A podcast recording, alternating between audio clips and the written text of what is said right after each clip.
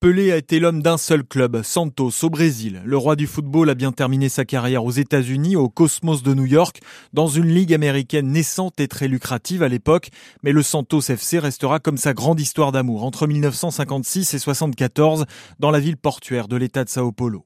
Pelé a joué 656 matchs pour 643 buts, remporté 5 coupes du Brésil, 11 titres de champion, 2 Copa Libertadores et 2 coupes intercontinentales. Les Français lui opposeront Platini ou Zidane, Néerlandais Johan Cruyff, les Allemands Beckenbauer, les Portugais Ronaldo et les Argentins frissonnent à l'évocation des noms de Diego Maradona ou Lionel Messi.